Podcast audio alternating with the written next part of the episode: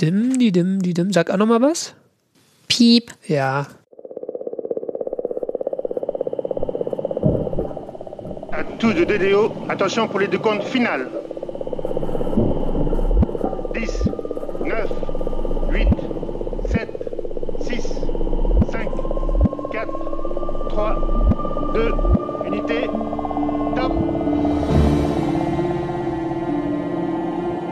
The James Webb Space Telescope has now arrived at its final destination. And this is the first ever image of a black hole. The lander may have lifted off again.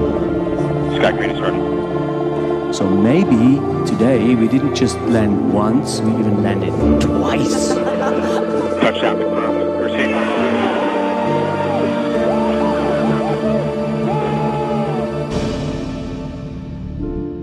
Hallo bei Astrogeo, dem Podcast der Weltraumreporter. Ich bin Karl Urban. Und ich bin Franzi Konitzer.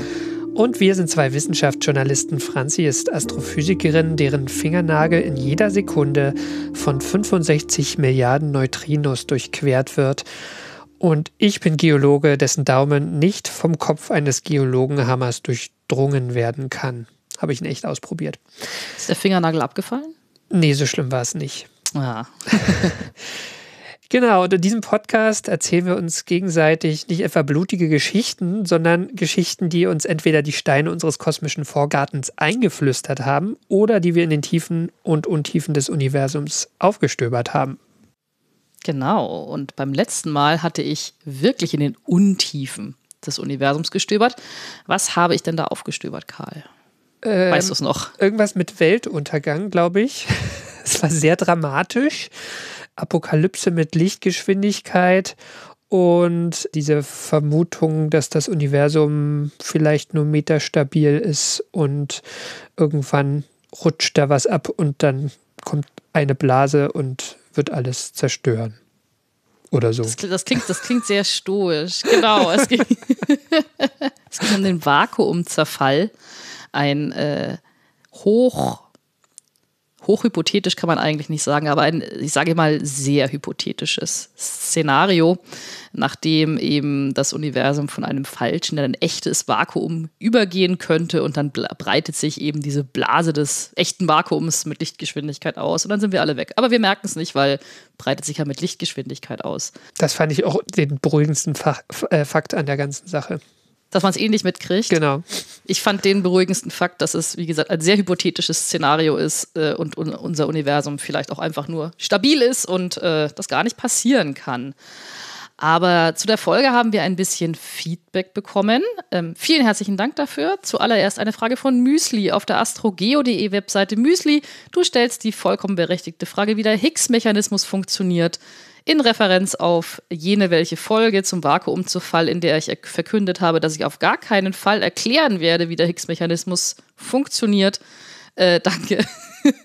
Und die Antwort lautet, wie auch in der Folge, ich habe keine Ahnung.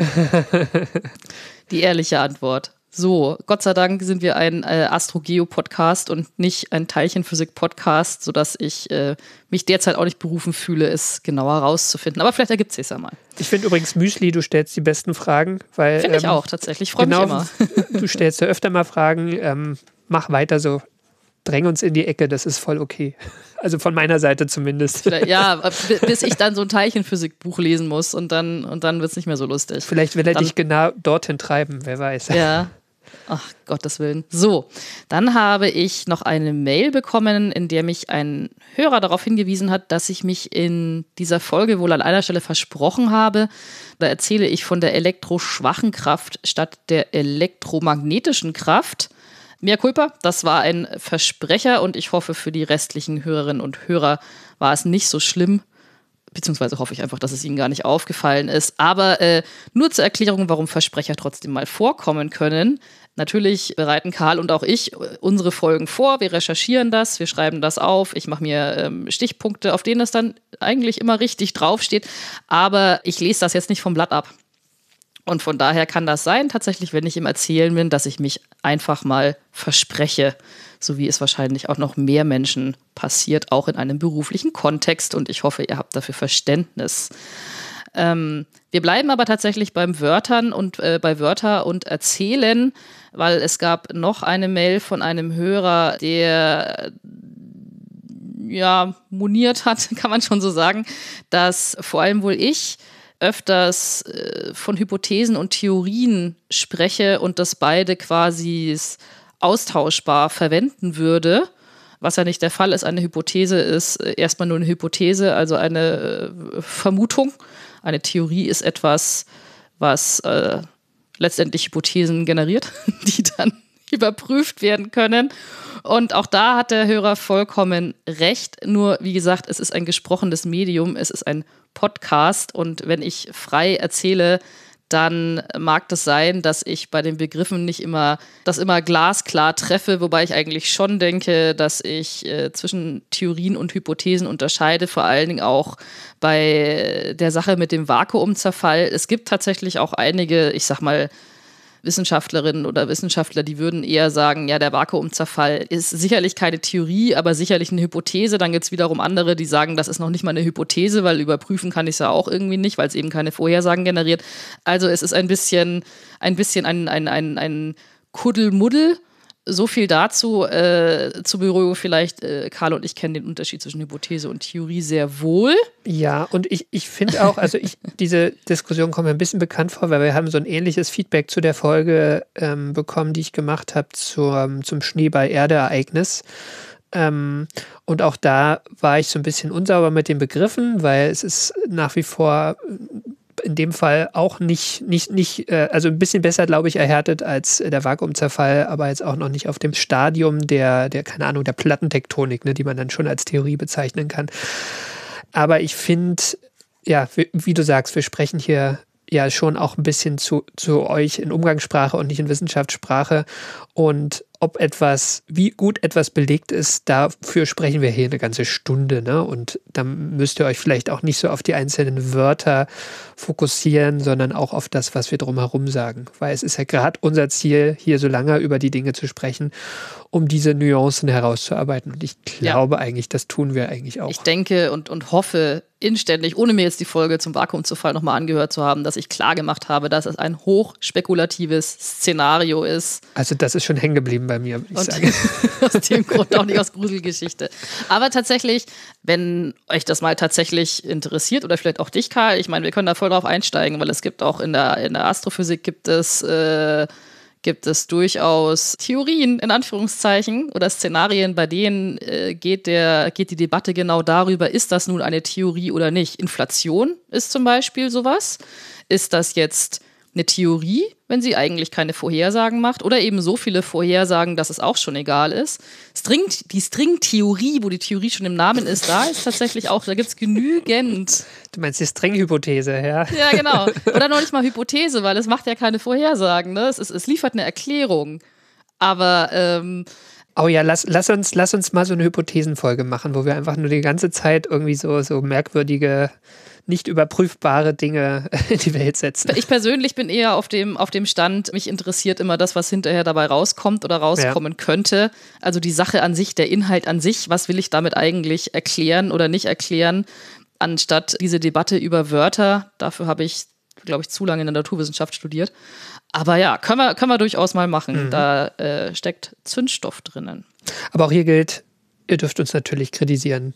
Gar kein Natürlich Problem. dürft ihr uns kritisieren, genau. um Gottes Willen. Ihr dürft uns auch weiter anhören genau. äh, und, Sogar und, das, genau. und, auch weiterhin Feedback schreiben. Und wir geben uns auch Mühe, auf alles Feedback äh, eine Antwort zu senden, wenn wir auch nicht alles in den Folgen erzählen. Genau, und wir bemühen uns auch stets, die richtigen Begriffe zu verwenden. Wir versprechen nur nicht, dass es uns immer gelingt. ich erzähle sowieso so viel und so schnell. Keine Ahnung, da rutscht mir aber schon mal was durch. Ähm, genau, aber ja, das war das Feedback für diese Folge. Ja, Franzi, das heißt, wir sind durch mit dem Feedback-Teil, der war jetzt irgendwie lang, ne? Aber manchmal muss das sein. Dann würde ich sagen, geht es jetzt endlich los, Ausgabe 71. Und das bedeutet, dass du heute dran bist, eine Geschichte dabei zu haben. Ja, ich äh, habe eine Geschichte dabei. Ob Theorie oder Hypothese, das klären wir dann am Ende. Aber erstmal starte ich wieder mit einem Science-Haiku, einem sehr kurzen Gedicht, um dich und uns thematisch auf die Folge einzustimmen. Und ich bin gespannt, ob du errätst, worum es in der Folge geht. Also, eigentlich können die Galaxienhaufen fast gar nichts dafür. Eigentlich können die Galaxienhaufen fast gar nichts dafür. Ähm, mein Tipp wäre, es geht um dunkle Materie. Oh! ja, Bingo, Karl. Sehr gut. Jegliches Mysterium äh, ist, ist somit dahin, aber eigentlich Okay. finde ich es ziemlich cool, dass du es Das war die erraten 71. Ausgabe von Astrogeo, genau. hast. Dann sind wir fertig. Es geht um dunkle Materie. Aber ähm, dunkle Materie ist ein weites Feld. Ich erzähle dir heute nur den Anfang dieser Geschichte. Der mittlere Teil der Geschichte der dunklen Materie hat eine oder sogar mehrere Folgen verdient. Da kann man ganze Bücher mitfüllen.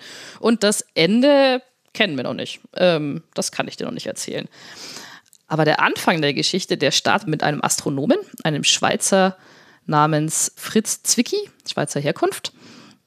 Der hat vorwiegend am California Institute of Technology gearbeitet. Erstmal ist er geboren worden, und zwar 1898. Und gestorben ist er 1974 in Pasadena, Kalifornien. Fritz Zwicky war sehr äh, umtriebig, hat auf vielen verschiedenen Feldern der Astrophysik geforscht. Also wahrscheinlich begegnet er uns auch im, im Podcast im Laufe Folgen irgendwann nochmal. Hat auch was zu Supernovae gemacht und so weiter, pipapo. Und ansonsten war es ein Mensch, der, äh, wie die deutschsprachige Wikipedia es super schön ausdruckt, ausdrückt, er liebte die Berge und war in seiner Freizeit ein begeisterter und ambitiöser Bergsteiger. Laut seinen Mitmenschen soll er schwierig im Umgang gewesen sein. Die äh, englischsprachigen Quellen führen das dann noch ein bisschen weiter aus. Das mit dem Umgang, dass er anscheinend Menschen sehr gerne als ähm, mit der Beleidigung Spherical Bastards versehen hat, also kugelrunde Bastarde, weil, wie er sagte, egal aus welcher Richtung du drauf schaust, sind sie immer Bastarde. Ah ja, Also ja, ein freundlicher Mensch. Fritz Zwicky, vielleicht nicht so ein freundlicher Mensch, aber auf jeden Fall ein sehr umtriebiger und guter Astrophysiker und auch Astronom, ein Forscher. Und er veröffentlicht 1933 einen Forschungsartikel, der heißt Die Rotverschiebung von extragalaktischen Nebeln. Das ist ein Artikel auf Deutsch tatsächlich. Ich habe den euch auch in den Show Notes verlinkt. 1932, da ist aber noch viel auf Deutsch publiziert. 33. Ah, 33, 33, genau. Aber da ist ja. noch viel auf Deutsch publiziert worden in der Zeit. Ne? Ja, ja, auf jeden Fall. Aber ich, ich, ich freue mich immer trotzdem, wenn ich einen auf Deutsch äh, erwische, weil ich auch äh, festgestellt habe, dass, egal ob Deutsch oder Englisch, dass die Forschungsartikel damals, die waren irgendwie lesbarer als heute. Also irgendwie gab es da mehr Wörter. Also das klingt jetzt so ein bisschen komisch, aber es wird viel mehr erklärt und viel mehr beschrieben tatsächlich. Also und, und nicht so viele Abkürzungen und, und äh, ja, also sehr viel weniger äh, komprimiert, sage ich mal so. Vielleicht war die Wissenschaft auch einfach überschaubarer. Das vielleicht auch, wobei äh, was äh, Fritz Zwicky äh, in dem Artikel von 1933 gemacht hat, war eigentlich auch so eine Art Rundumschlag, weil in dieser Rotverschiebung von extragalaktischen Nebeln, warum, worum ging es da? Er schreibt selber, diese Arbeit gibt eine Darstellung der wesentlichsten Merkmale extragalaktischer Nebel sowie der Methoden, welche zur Erforschung derselben gedient haben. Insbesondere wird die sogenannte Rotverschiebung extragalaktischer Nebel eingehend diskutiert. Was sind diese extragalaktischen Nebel? Das sind Galaxien. Also man muss sich vorstellen, das war 1933 und die Debatte, was nun diese Nebel sind, die man mit Teleskopen sieht, ob das nun tatsächlich Nebel sind, die wir, äh, die in unserer eigenen Milchstraße sind und halt irgendwelche Nebel, oder ob das tatsächlich extra Sterneninseln, Welteninseln sind oder wie auch immer außerhalb unserer eigenen Milchstraße. Die Debatte war da damals noch gar nicht so lange her, vielleicht ja, 10, 20 Jahre, glaube ich. Es war Edwin Hubble versus, wie ist der andere? Äh, Shapley? Nee. Ja, kann sein. Ja, da waren mehrere, genau. Aber Also ähm, er schreibt hier auf jeden Fall, also Fritz Zwicky schreibt in seiner Einleitung, es ist schon seit langer Zeit bekannt, okay, dass es im Weltraum gewisse Objekte gibt, welche mit, mit, mit kleinen Teleskopen beobachtet als stark verschwommene, selbstleuchtende Flecke erscheinen. Diese Objekte besitzen verschiedenartige Strukturen, also das sind eben die anderen Galaxien, gibt es ja Spiral, Ellipsen und sowas. Oft sind sie kugelförmig, oft elliptisch und viele unter ihnen haben ein spiralartiges Aussehen, weshalb man sie gelegentlich als Spiralnebel bezeichnet. Also damit beschreibt er diese, diese äh, Galaxien. Und dank des enormen Auflösungsvermögens der modernen Riesenteleskope gelang es festzustellen, dass diese Nebel außerhalb der Grenzen unseres eigenen Milchstraßensystems liegen. Also das steht bei ihm in der Einleitung zu diesem Artikel. Und dann geht er eben auch darauf ein, dass man anhand der Rotverschiebung dieser Galaxien eben messen kann, wie schnell die sich bewegen. Und wie geht das? Man konnte damals ähm, dann eben nicht nur Bilder dieser Nebel machen, ich sage aber, ich sage jetzt einfach Galaxien, das ist ein bisschen klarer. Also nicht nur Bilder dieser Galaxie machen und sagen, oh, die ist aber schick, sondern man konnte auch die Spektren aufnehmen. Also man konnte das Licht dieser Galaxien in seine Einzelteile, in diese Regenbogenfarben zerlegen und dann konnte man dunkle Linien erkennen, also Emissionslinien oder Absorptionslinien ist ja, ne, also auf jeden Fall Linien erkennen. Und weil man diese Linien kann man ja dann gewissen Elementen zuordnen, dass man sagt, okay, das ist jetzt Calcium oder whatever. Und je nachdem, und weil die charakteristisch sind und je nachdem, wie weit die verschoben sind, kann man eben daran messen, wie schnell sich diese Galaxie bewegt. Wenn sie ins Rote verschoben ist, bewegt sie sich von uns weg. Wenn sie ins Blaue verschoben ist, kommt sie zu uns hin. Das ist wieder, wie der Barcode auf meinem Tetrapack, ne? der, der sozusagen fix ist. Jeder einzelne Strich ist irgendwie, kommt irgendwie von irgendeinem Übergang aus irgendeinem Element. Und wenn ich diesen Barcode irgendwo in einem anderen Bereich des Spektrums sehe, dann weiß ich, okay, das ist einfach nur dorthin verschoben. Genau. Genau, mhm. genau. Das ist, das ist, das ist tatsächlich so. Und, und diese Verschiebung ist äh, für uns, das beschreibt man dann auch immer äh, im Sicht oder in, in Schall, das ist Dopplerverschiebung, ne? Kommt ein Polizeiauto auf uns zu mit Tatütata oder ein Krankenwagen, wird der Ton höher, also ist eigentlich ins Blaue verschoben im Licht und äh, bewegt sich von uns weg, ist das Ganze ins Rote verschoben. Ähm, diese Rotverschiebung hat dazu geführt, dass man, dass, dass auch Edwin Hubble äh, erkannt hat, dass das Universum sich ausdehnt, aber darum geht es in dieser Folge nicht, sondern es geht darum, dass Fritz Zwicky in diesem Fachartikel ähm, auch Galaxienhaufen untersucht hat, weil das hat man dann damals auch recht schnell rausgefunden, dass diese Nebel, diese Galaxien kommen gehäuft vor. Also nicht mal hier eine und da eine und dort eine, das ist schon auch mal, aber meistens kommen sie eben in Haufen vor.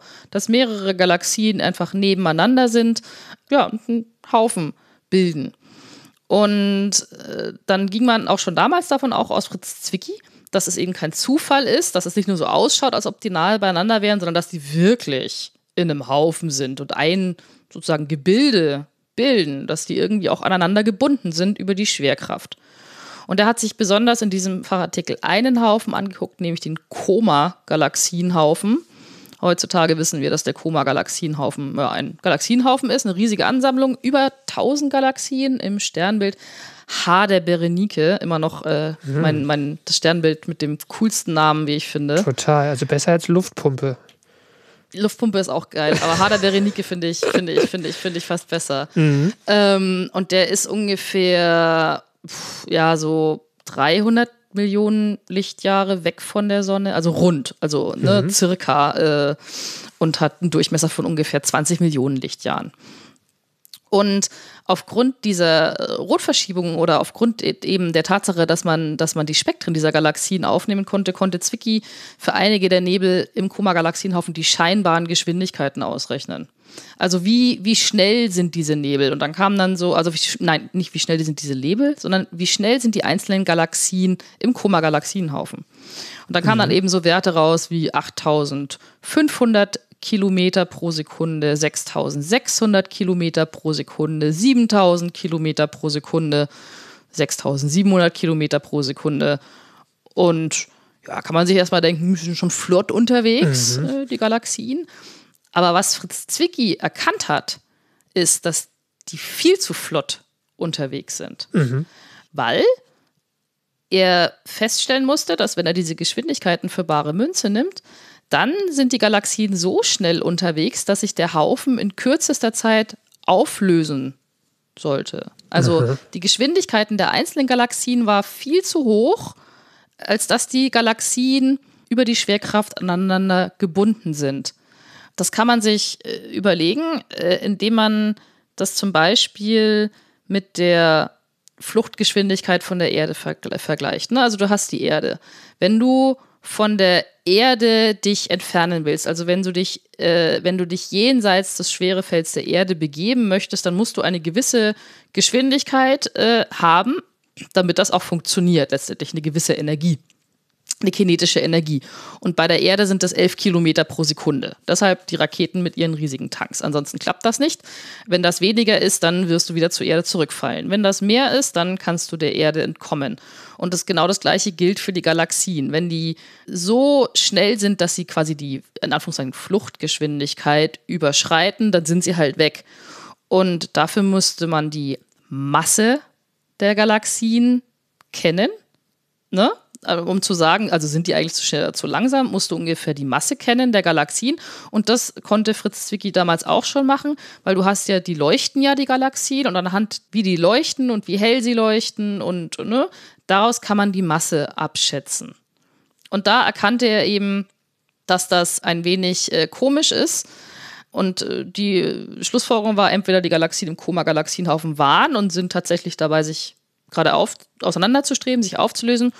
Oder aber, wie Zwicky selbst schreibt, um, wie beobachtet, einen mittleren Doppler-Effekt von 1000 Kilometern pro Sekunde oder mehr zu erhalten, ne, also diese Geschwindigkeiten, mhm. müsste die mittlere Dichte im Komasystem diesem Galaxienhaufen, mindestens 400 mal größer sein als die aufgrund von Beobachtungen an leuchtender Materie abgeleitet.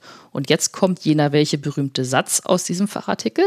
Falls sich dies bewahrheiten sollte, würde sich also das überraschende Resultat ergeben, dass dunkle Materie in sehr viel größerer Dichte vorhanden ist als leuchtende Materie. Tada. Und hat er in diesem Moment den Begriff erfunden oder wie? Ja, Fritz mhm. Zwicky wird das normalerweise zugeschrieben, dass er den Begriff der dunklen Materie eingeführt hat, damals noch mit einem kleinen d. Inzwischen schreibt man ja dunkle Materie mhm. groß. Und das bedeutet auch letztlich nur alles, was nicht leuchtet, ne? Also das ist sozusagen. Genau, das, das hat Fritz Zwicky, er hat, er hat damals überhaupt nicht geschrieben, oder ich meine, das Paper, da geht noch, da geht es noch um ganz viel anderen Kram. Das hier waren zwei Sätze und dann, dann geht es um was anderes.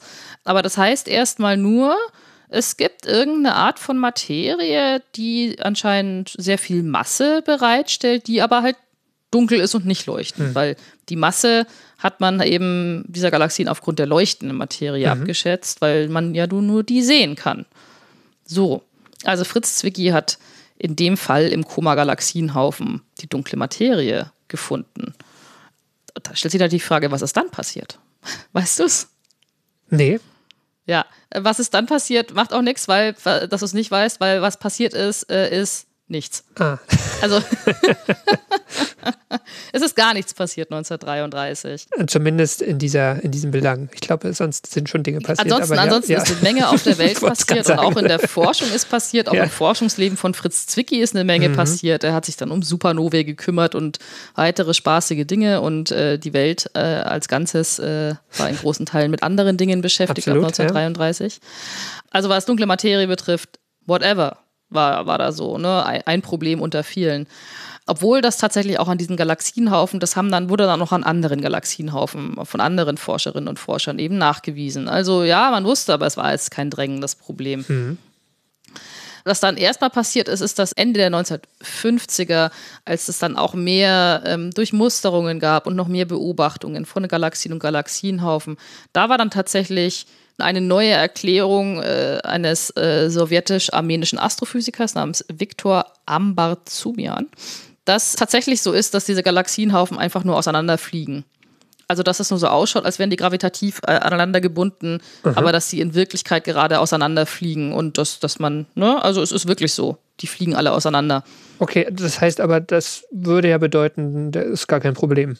Ist gar kein Problem, gibt keine mhm. dunkle Materie, weil die fliegen ja wirklich auseinander. Mhm. Also, das war eine, äh, Erklärung.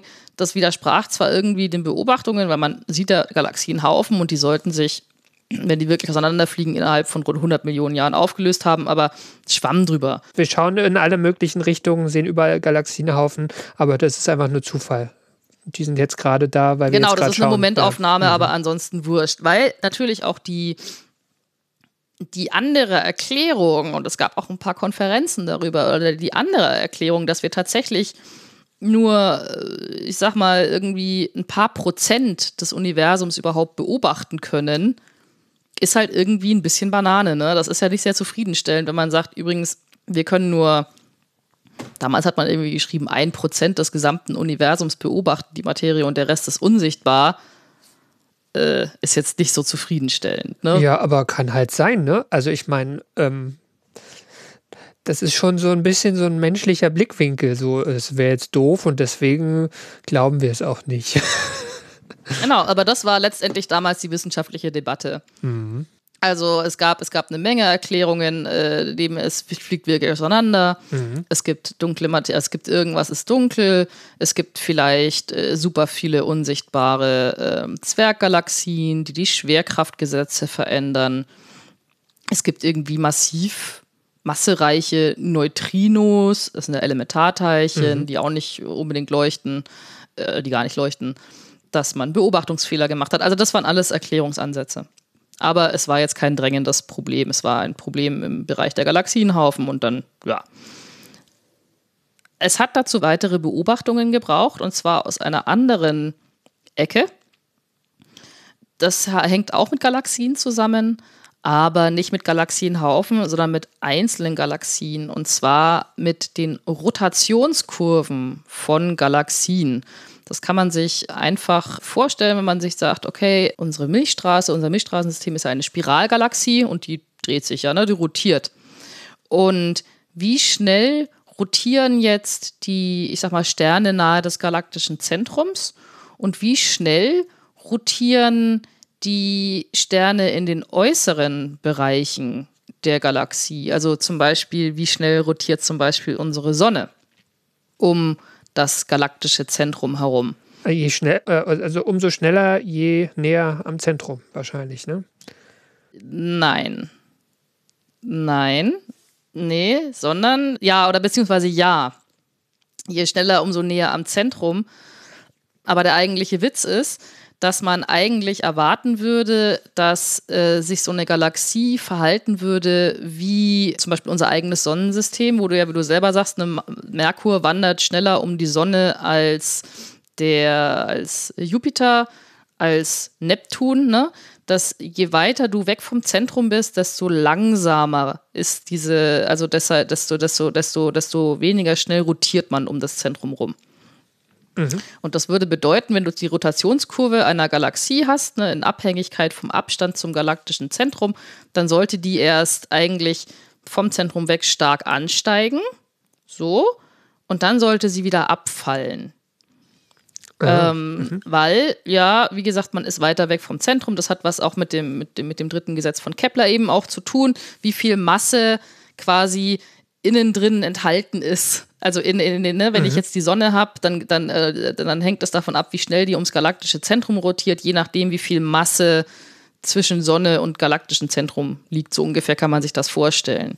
Und jetzt die Masse ist ja auch nicht gleich, gleichmäßig verteilt normalerweise in so einer Galaxie. Ne? Das Sicherlich, aber in dazu. Galaxie genau. so als Ganzes gesehen, das Genau. passt dann schon so. Ne? Also, also, also so genau sind wir jetzt auch nicht, aber auf jeden Fall, es sollte die Rotationskurve sollte stark ansteigen und dann sehr schnell wieder abfallen hin zu den Außenbereichen hin.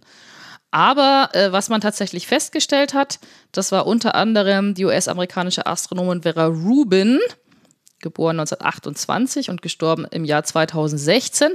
Und Vera Rubin hat mit ihrem Mitarbeiter ähm, Kent Ford hieß der, der hat die Spektrographen gebaut, also mit denen man die Rotations oder mit denen man die Geschwindigkeiten messen konnte in diesen Galaxien, die hat eben rausgefunden am Anfang von der Andromeda-Galaxie und später auch von anderen, dass diese Rotationskurven eben nicht ansteigen und dann abfallen, sondern dass sie ansteigen und dann bleiben die flach auf diesem hohen Niveau.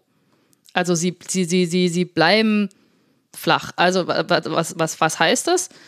Das heißt, dass sich ein Stern durchschnittlich im äußeren Bereich einer Galaxie nicht signifikant langsamer bewegt als äh, oder nicht durchschnittlich langsamer bewegt als ein Stern, der äh, auf halber Strecke zum Zentrum des galaktischen Zentrums ist. Und das ist komisch. Das ist äh, wirklich komisch. Wie man sich das auch vorstellen kann, ist, die Galaxie dreht sich in, in den Außenbereichen viel zu schnell wenn man nur die leuchtende Masse nimmt. Weil wenn man nur die leuchtende Masse nimmt und daraus die Masse der Galaxie berechnet und dann die Rotationsgeschwindigkeit, dann würde man wie bei den Galaxienhaufen zum Schluss kommen, dass die Galaxie eigentlich auseinanderfliegen müsste. So, das war eine Feststellung. Diese Galaxien drehen sich auch viel zu schnell. Interessanterweise haben damals Vera Rubin und äh, Ken Ford in dem ersten äh, Fachartikel, in dem sie eben diese flachen Rotationskurven beschrieben haben, die haben davon überhaupt nichts von dunkler Materie geschrieben. Die haben gesagt, tatsächlich, ja, wie man das jetzt interpretiert, ist a matter of taste. Also sie haben die Beobachtungen vorgestellt. Sie haben sich in diesem ersten Paper von 1970, denke ich, darüber ausgeschwiegen, was das nun eigentlich heißen könnte. Und in den darauffolgenden Jahren wurde das auch noch für andere Galaxien rausgefunden, dass auch da die Rotationskurven zu flach sind, sagt man immer. Also letztendlich, dass sich, wenn man nur die leuchtende Masse der Galaxie betrachtet, dass sich diese Galaxie eigentlich viel zu schnell dreht in ihren Außenbereichen und auseinanderfliegen sollte. Und dann ist die Frage, was ist dann passiert, Karl? Also ich weiß, dass Vera Rubin keinen Nobelpreis gekriegt hat. Mhm. Das ist richtig. Die Entdeckung, die mit, mit ihren Beobachtungen zusammenhängt, schon. Ne? Ähm, und wahrscheinlich geht es jetzt gerade darum, ne? Ja, aber wir, wir bleiben noch ein bisschen unmittelbarer. Was ist dann passiert in Bezug auf die dunkle Materie? Und die Antwort lautet auch wieder zunächst, Nichts. nichts. Ach so. Nichts, Aha. nichts ist passiert. Es war damals kein, wie gesagt, wir sind in den 1970ern. Also, also ist es nichts passiert und es gab auch keine Nobelpreise. Dafür. Nein, es ist nichts passiert. Es gab auch keine Nobelpreise, es gab auch keine Pressekonferenz, weil, mhm. und das ist eben der, eher der wissenschaftshistorische Blick, es war quasi so, dass das waren zwei verschiedene Beobachtungen aus der Astronomie. Das eine sind diese Galaxienhaufen und das andere sind die zu flachen Rotationskurven einzelner Galaxien. Mhm. Zwei verschiedene Beobachtungsbereiche, zwei verschiedene Forschungsbereiche mhm. Mit einem jeweiligen Problem, für das es aber auch noch andere Erklärungen gab. Habe ich ja eben erzählt. Ne? Mhm. Auch bei den Galaxienhaufen könnte ja auch sein, boah, die Gesetze der Schwerkraft sind irgendwie anders oder massereiche Neutrinos oder, oder, oder ja, vielleicht haben wir irgendwelche Zwerggalaxien nicht beobachtet oder mhm. Beobachtungsfehler oder wie auch immer. Also es war echt so, hm, also es ist erstmal auch nichts passiert. Es war jetzt kein, es war jetzt kein, kein, nicht mit Pauken und Trompeten. Und wir waren weit davon entfernt, äh, so wie heute, dass man sich hinstellen kann, ja, das Universum besteht, oder die Materie des Universums ist zu 84 Prozent besteht sie aus dunkler Materie. Mhm. Also mitnichten. Sondern ich hatte zwei Probleme, die getrennt beobachtet wurden und die auch irgendwie jetzt nicht ganz so, fies gesagt, dringend sind von dunkler Materie, klein oder groß geschrieben, hat damals noch niemand geredet. Aber um diese zwei Probleme zu lösen, ganz klar, was wir brauchen, ist ein drittes Problem. Mm. Und das, ja, und das dritte Problem lautet. Wissenschaft ist einfach toll. Ah. Wissenschaft ja. ist großartig. Das dritte Problem lautet, welche Form hat das Universum? Welche Form? Ne? Jetzt, jetzt, ja, welche Form hat das Universum? Also, ich habe ähm, in der Kurzzusammenfassung, ich habe Einstein mit seinen mit seiner allgemeinen Relativitätstheorie, der Theorie von Raum und Zeit und der Schwerkraft. So. Und dann hat sich damals ein Typ namens Friedmann hingesetzt und ähm, hat diese Einsteinschen äh, Gleichungen für das Universum gelöst. Also welche, welche, ja, Form, welche Struktur diese, diese Raumzeit im Großen und Ganzen haben kann. Für die ja, Form, der Raumzeit oder Form des Universums habe ich drei verschiedene Lösungen. Und die sagen was darüber aus, wie sich das Universum entwickelt. Weil es dehnt sich ja aus, das wissen wir zu, der, zu, äh, zu dieser Zeit.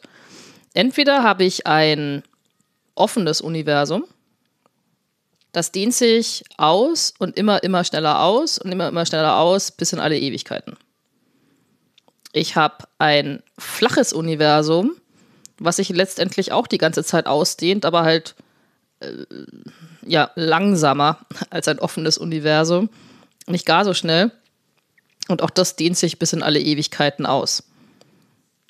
Oder ich habe ein geschlossenes Universum, das dehnt sich erst aus und dann zieht sich es aber letztendlich irgendwann wieder zusammen. Der Begriff des Big Crunch wäre da zum Beispiel drin.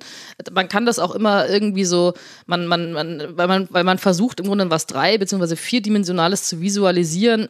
Man kann diese Universen dann immer in 2D visualisieren, dass man sagt, okay, irgendwie ein offenes Universum wäre irgendwie so eine, hm, wie so eine Sattelform. Mhm. Ein, ein, ein, ein, ein flaches Universum wäre ja eine, eine Ebene, also immer halt dann hochprojiziert in 3D. Geschlossenes Universum wäre eine Kugel. Das ist so kompliziert, da kann ich auch mal eine ganze Folge darüber machen, wenn es wirklich interessiert. Aber das war auf jeden Fall damals ein Problem aus der Kosmologie. Man wollte wissen, wie schaut es im Universum aus, welche Form hat es, welche Struktur. Und dafür, welche Struktur es hatte, hängt unter anderem davon ab, wie viel, pass auf und jetzt kommt, wie viel Masse es im Universum gibt. Tada! Das könnte man sich ja mal ein bisschen genauer anschauen, oder? Das könnte man sich ja mal ein bisschen genauer anschauen, denn es war so, wenn du nicht genug Masse hast, dann hast du einfach ein offenes Universum. Also diesen Sattel. Wenn du ein bisschen mehr Materie hast, oder genau, hm, hast du ein flaches, aber wenn du noch ein bisschen mehr Materie hast, dann kriegst du ein geschlossenes Universum. Und aus rein philosophischen Gründen, tatsächlich muss man sagen, aus Präferenz, hätten Kosmologinnen und Kosmologen gerne ein geschlossenes Universum gehabt. Also das gefiel irgendwie am besten. Ne? So, Ich, ich fange an und ich bin irgendwann wieder zu Ende und es, es, es geht nicht irgendwie in alle Ewigkeiten so weiter. Mm. Und dafür braucht man eben genug Masse-Universum. Und aus Messungen und Masseabschätzungen kam schnell heraus, es fehlt eine ganze Menge Materie im Universum, als dass es geschlossen sein könnte. Was natürlich dann enttäuschend ist für Das die. ist enttäuschend. Für mich ist es auch so die Story der dunklen Materie. Irgendwas fehlt, ne? so. Und wie kommt man das nun äh, zusammen? Dieses dritte Problem. Dieses dritte Problem des geschlossenen Universums als Wunschuniversum. Das hat man vor allen Dingen mit zwei Fachartikeln im Jahr 1974 zusammenbekommen, in dem zum Beispiel das eine heißt The Size and Mass of Galaxies and the Mass of the Universe. Mm, Und dann äh, gibt es diesen in Fachkreisen berühmten Abschnitt, wo drin steht, There are reasons increasing in number and quality to believe that the masses of ordinary galaxies may have been underestimated by a factor of 10 or more. If we increase the mass of each galaxy by a factor well in excess of 10, we conclude that observations may be consistent with, with the universe which is just closed. Also diese Forscher haben sich im Grunde genommen hingestellt und gesagt, hm, immer mehr Beobachtungen, die darauf hindeuten, dass äh, wir die Masse vielleicht unterschätzt haben von äh, Galaxien. Und wenn wir das jetzt einfach mal erhöhen, um mindestens einen Faktor 10, dann haben wir tatsächlich genug Masse im Universum, um es zu schließen. Hurra! Also, also, also wir sehen das nicht, aber es wäre doch trotzdem schön, wenn es so wäre. Oder? okay. Genau. Absolut. Und ich meine, wie kommt man auf den Trichter, dass es in den, es, es, dass es in den Galaxien irgendeine unsichtbare Masse gibt?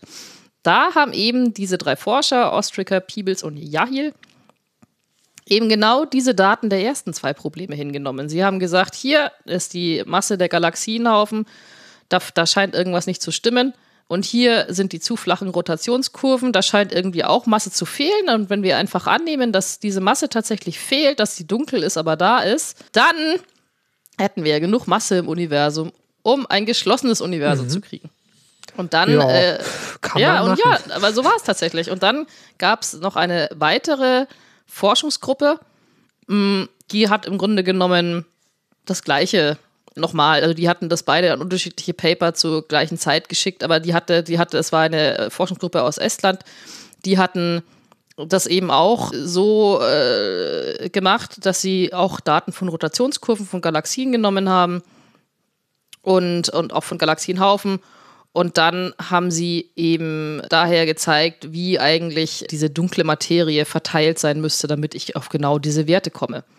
Also, was, was, diese, was diese Kosmologen damals tatsächlich gemacht haben, ist, diese, diese ersten beiden Probleme zusammenzuführen, weil sie ein drittes Problem, nämlich ein kosmologisches Problem, eigentlich lösen wollten. Genau. Und das löst dann tatsächlich ja das dritte Problem, weil das heißt, es fehlt tatsächlich Materie, es fehlt tatsächlich Masse, die aber da sein muss, die wir aber nicht sehen können. Und deshalb muss es quasi eine dunkle Materie geben. Ja, aber das ist lustig, weil sie, sie, sie, sie sagen ja, die Masse muss da sein, die wir nicht sehen, weil wir dieses geschlossene Universum haben wollen. Ja. Also pass auf, das ist so. Hallo? Dieses, das ist, äh, das ist, es gibt, ich, es gibt einen sehr schönen Forschungsartikel, der genau diese, diese oder wissenschaftshistorischen Artikel, der genau das zusammenfasst, diese Geschichte der dunklen Materie, diese Anfänge. Aber da haben die, oder auch im Originalpaper, da haben die das mit diesem geschlossenen Universum, das war echt. It's, äh, es steht auch drin, it's strongly believed by some for essentially non-experimental reasons. Also man wollte damals dieses geschlossene Universum und hat man sich hier gekriegt, so, äh, wie kriege ich das hin? Mensch, praktisch, da fehlt ja Masse, das ist ja genau die Masse. Wenn wir annehmen, dass es die einfach trotzdem gibt, dann löst es unsere alle drei Probleme auf einen Schlag. Irgendwie, also es ist natürlich schon moderne Wissenschaft, aber so ganz ein ganz kleines bisschen erinnert es schon ans dunkle Mittelalter, ne? wo man gesagt hat, naja, ähm, das, was in der Bibel steht, stimmt halt. Und alles andere muss ich dem fügen. So. Wir, wir glauben irgendwas und deswegen, ja. Ja. Ich meine, der, der Witz an der ganzen Geschichte, und deshalb sage ich ja auch, äh, ich mache da mal eine eigene Folge drüber, ist, dass inzwischen natürlich alles darauf hindeutet, ähm, nicht natürlich, aber inzwischen deutet alles darauf hin, dass wir nicht in einem geschlossenen Das Universum Gegenteil. sind, sondern in einem Ja. flachen Mhm. Universum. aber Genau.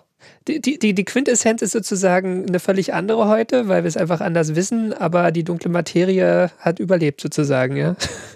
Und wird ja auch, ich meine, inzwischen gibt's, ne, ich meine, wie viele Forschungspaper und wie viel Forschungsgeld wird, äh, fließt rein in, in die Erforschung der dunklen Materie, wenn man es halt auch einfach wissen möchte. Ja, die, die Anfänge ist dann halt, das ist selten geradlinig, finde ich, sieht man hieran. Also, na, es hat sich keiner hingesetzt und äh, tatsächlich gesagt, so, kann auch anders laufen in der Wissenschaft, aber hier hat sich echt keiner hingesetzt und gesagt, ich überlege mir jetzt eine Theorie oder eine Hypothese, sondern ich habe im Grunde genommen Beobachtungen und äh, versucht, die zu erklären. Und ja, inzwischen natürlich kann man sich auch überlegen, dunkle Materie, es ist, es ist weder Theorie noch Hypothese. Das Einzige, was ich machen kann, ist, äh, um, um auch zum Anfang zu unserem Feedback zurückzukommen, ist tatsächlich, dass ich inzwischen annehmen kann oder ich kann mir eine Hypothese überlegen, was die dunkle Materie sein könnte und dann versuchen, das zu überprüfen. Das ist auch das, was seit Jahren und Jahrzehnten inzwischen gemacht wird und bislang hatte nichts davon Erfolg. Da warten wir alle drauf, ne? Sehr schön. Danke, Franzi. Also, ich, also gemessen daran, dass ich am Anfang direkt aus deinem Haiku die, ähm, das Thema abgelesen habe, kann ich erstaunlich viel daraus. Nichts. Nicht. Also, das ist echt cool. Diese, diese, also wie das, ich glaube, solche Geschichten gibt es wahrscheinlich in der Wissenschaft ziemlich häufig, ne? Dass, dass irgendwas aus der Taufe gehoben wird und die Grundprämissen bröckeln irgendwann weg, aber das, das aus der Taufe gehobene bleibt halt. Ja, es ist tatsächlich, es ist schwierig. Ich meine, das ist, ja, das ist ja auch das Ding. Inzwischen hat sich das ja mit der, mit der dunklen Materie und jetzt auch inzwischen mit der dunklen Energie, die ja zusammen 96 Prozent äh, des Universums ausmachen, ähm, das hat sich ja auch, so mein Eindruck, ein bisschen äh, ossifiziert. Also es ist so angekommen, dass man das einfach inzwischen als gegeben betrachtet. Auch sehr viele äh, Physikerinnen und Physiker. Ne, das ist einfach, ja, es ist nur, nur eine Frage der Zeit, was, bis man es entdeckt, aber man ist sich quasi fast wie sicher, dass es natürlich Materie ist. Und dann äh, denke und dann müsste es ja ein Teilchen sein, weil äh, alle unsere Materie besteht aus Teilchen, soweit wir wissen. Und, und das kleine Lisa in mir, was halt aber auch nie promoviert hat, vielleicht wüsste ich es dann besser, denkt sich aber auch, ja, aber wenn wir seit 50 Jahren von Materie sprechen, dann setzt sich das ja auch irgendwann so in den Köpfen fest, dass es Materie ist. Und vielleicht ist es gerade das, was uns davon abhält, über Alternativen offen, ergebnisoffen nachzudenken. Weil du ja so aufgewachsen bist, es gibt halt eine dunkle Materie. Aber ich weiß es nicht. Ich bin, ich bin Wissenschaftsjournalistin, keine Philosophin, von daher. Gibt es denn da einen Begriff für? Also sowas wie dunkle Materie, ne? Es ist keine Materie oder zum, könnte, muss aber nicht. Es ist also irgendwie kein Ding, ne? Es ist ein Konzept oder so, ne? Wie gesagt, Ähm, ich, bin, ich bin da ja eher praktisch orientiert, was ich total gerne, das kannst du natürlich nie machen, aber was ich total spannend fände, ist, wenn du von, äh, ich sag mal, jungen Forscherinnen und Forschern, ich sag mal, wenn, wenn, wenn sie nicht das wüssten, was sie nun mal wüssten, sondern einfach bei Null anfangen. Was würde da rauskommen? Ne? Also ich meine, äh, also, also wenn du, wenn du quasi ihnen das, in dem Fall, wenn du ihnen jegliches Wissen über dunkle Ja, Materie nimmst, ja. würde man dann wieder auf die dunkle Materie kommen. Oder hätte man vielleicht eine Idee, um das alles zu erklären, was was ganz anders wäre? Oder auf der Metaebene, vielleicht lernt man daraus, können irgendwelche Sozialforscher dann ableiten, wie man Wissenschaft viel besser und effizienter strukturiert, als wir es zurzeit tun, ja, weil weil man plötzlich so verschiedene parallele Wege irgendwie findet und dann einfach den besten aussuchen kann, zu, zu, zu, zu großen Erkenntnis zu kommen. Aber wahrscheinlich ist es nicht so. Wahrscheinlich ist alles hochkomplex und unvorhersehbar. Hochkomplex und unvorhersehbar sind jetzt auch meine Fragen für dich fürs Quiz. Ja, ja, ich fürchte es. Okay, Frage Nummer eins. Welchen Galaxienhaufen hat sich Fritz Zwicky in seiner Veröffentlichung im Jahr 1933 genauer angeschaut? Äh, das war dieser Koma-Haufen, ne? Ja, richtig. Was war das Problem bei diesem Galaxienhaufen? Dass die Galaxien so große absolute Geschwindigkeiten hatten, dass der sich eigentlich in relativ kurzer Zeit ähm, auflösen müsste. Also so eine Art, ja, die Fluchtgeschwindigkeit so hoch war. Richtig. Vera Rubin und ihre Kollegen und Kolleginnen haben die Rotationskurven von Galaxien vermessen. Was war bei denen das Problem? Also nicht von Vera Rubin, sondern von den Rotationskurven.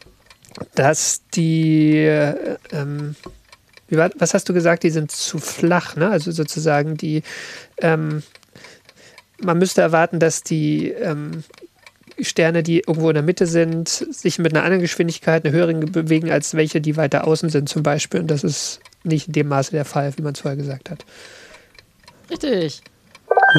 Kannst man sich, das Einfache, was auch noch einfacher ist, sich zu merken, ist, die äußeren Sterne oder das dreht sich zu schnell. Die drehen sich zu schnell, müsste das halt auseinanderfliegen. Tut es nicht. Äh, bisschen viel, was hat die Krümmung der Raumzeit mit der dunklen Materie zu tun? Das war das mit dem offenen versus geschlossenen Universum. Ähm, je nachdem, wie viel Masse man im Universum hat, umso wahrscheinlicher ist es, dass das Universum entweder immer weiter expandiert oder schneller expandiert oder irgendwann wieder in sich zusammenfällt. Und da wir ähm, eigentlich viel zu wenig leuchtende Materie, normale Materie sehen, ähm, muss es halt dunkle Materie geben. Also es ist eigentlich ein weiteres Argument dafür, dass da sehr viel noch ist, was wir nicht sehen. Genau, richtig. Uh, gut. Das war übrigens alles vor der Entdeckung der dunklen Energie. Das ist der, das ist der Disclaimer für alle. Und Frage Nummer 5. Was denkst du, was die dunkle Materie ist? Das sind alle schwarze Löcher, die es LHC gemacht hat. Okay, das finde ich, das, das, das akzeptiere ich äh, sofort als Antwort. Perfekt. Drauf auf die Teilchenphysik. Nein, wir lieben die Teilchenphysik. Hurra! Ich habe übrigens, ich weiß nicht, ob dir das gerade aufgefallen ist, ich habe den Wecker ganz leise gemacht, also das Klingeln, weil es gibt Hörer, die hören uns so zu ruhigen Stunden, werden immer müder, schlafen auch gerne ein und dann haben wir am, immer am Ende jeder Folge am Ende jeder Folge diesen lauten Wecker drin. Oh, ist das gemein. Das finde ich aber sehr lieb, dass du das gemacht hast, weil, weil mir geht das manchmal so bei, bei, bei wenn, ich, wenn ich Hörbücher zum Einschlafen höre mhm. und dann sind manche so dynamisch eingesprochen. Also zum Beispiel die französische Variante von Harry Potter. Und, mhm. dann, und dann fängt der Tür, weißt du, du, du, du lässt dich so einnullen und auf einmal fängt, fängt Tante Petunia an zu kreischen und du stehst stocksteif im Bett. Von daher, ich habe dafür vollstes Verständnis und finde das sehr lieb, dass du es äh, für die Hörer leiser gemacht hast. Ja, ich meine, das ist so ein bisschen hart, ne? Ähm, wenn man denkt, hier, wir erzählen hier spannende Geschichten und keine Ahnung. Ähm, wir wollen ja, dass die Leute dabei bleiben und dann kriegt man ständig zu hören, dass die Leute so gern einschlafen. Ne? Aber das Schöne am Podcast ist ja, man kann sie auch zurückspulen und nochmal hören. Und ich kenne das eigentlich auch, ne? Man sitzt so im Zug muss irgendwie die Stunden rumbringen und nach der dritten Folge von irgendwas ist es dann geschehen, ja. Also die Antwort, die Antwort von mir als Digitalopfer müsste natürlich auch lauten, dass es mir vollkommen wurscht, was das die Menschen machen, während sie den Podcast hören, solange, solange sie ihn durchhören, dass die Retention Rate gut, freut uns. Nein, aber tatsächlich stört es mich null. Und am Ende beeinflussen wir die Menschen viel besser, wenn sie uns im Schlaf hören. ha. Wenn, wenn, wenn ich, ich frage mich gerade, wenn ich jemanden eine Stunde zulabere, hat der oder die hinterher Albträume oder süße Träume? Man weiß es nicht. Aber jetzt, äh, ja. so. Es ist, es ist alles drin, genau. Ich würde sagen, ähm, wir flüstern euch jetzt noch was ein. Denn das war sie, die 71. Ausgabe von AstroGeo und wir danken allen, die unsere Arbeit unterstützen. Das sind die regelmäßigen AbonnentInnen der Weltraumreporter, dem Online-Magazin. Das Abonnement kostet 3,49 Euro im Monat und unabhängig davon könnt ihr auch den Newsletter der Weltraumreporter abonnieren. Der kostet gar nichts und da werdet ihr auch informiert über unsere neuen Folgen unter anderem. Mhm. Und genauso danken wir den Flatrate-AbonnentInnen der Riff Reporter. Die Riff Reporter sind eine Genossenschaft von über 100 freien und unabhängigen Journalistinnen und Journalisten, die zu vielen relevanten Themen arbeiten. Alles frei von Werbung und Trackern und recherchiert unter strengen journalistischen Standards. Jedes Abo bei den Riff Reportern hilft uns, aber auch euch, denn ihr erhaltet Zugang zu allen vielfältigen und tiefgründigen Recherchen. Und an alle unter euch, die schon eingeschlafen sind, ihr wollt uns auch gerne finanziell unterstützen, wenn ihr es könnt. Nein. Wir arbeiten äh, streng nach journalistischen Standards. Wir, natürlich, genau. Also äh, im Ernst, wir danken allen, die eben das schon tun. Und zwar aus freien Stücken natürlich nur. Ne? Das, das ist das Einzige, was wir wollen. Und heute machen wir das auch mal wieder namentlich. Ähm, das haben wir nämlich ein bisschen vernachlässigt. Ähm, wir danken im Speziellen Sören, Frank, Thomas, Jörn, Michael, Daniel, Christian und Jörg. Und auch allen anderen, die schon dabei sind. Und ja, eure Beiträge helfen uns schon sehr gut, die Fixkosten dieses Podcasts zu decken. Leider reicht es noch nicht für mehr und deshalb freuen wir uns weiterhin über eure Unterstützung auf Steady, über direkte Überweisungen und alle Möglichkeiten, uns finanziell zu unterstützen, findet ihr auch auf unserer Webseite astrogeo.de. Wenn euch die Folge gefallen hat, hinterlasst uns einen freundlichen Kommentar oder eine Bewertung bei iTunes, Spotify, direkt auf unserer Website oder wo immer ihr diesen Podcast hört. Also die Folge kann euch auch nicht gefallen haben, dann könnt ihr euch auch melden. Äh, auf jeden Fall sollt ihr auch äh, aber bitte freundlich. Feedback oder Ideen für neue Themen könnt ihr uns auch auf Mastodon zukommen lassen unter astro-geo.chaos.social. Auf Twitter findet ihr uns als astro-geo oder ihr könnt uns eine E-Mail schreiben an redaktion.astrogeo.de. Zuletzt danken wir euch fürs Zuhören. Wir sagen Tschüss. Ad Astra. Und Glück auf. Bis zum nächsten Mal.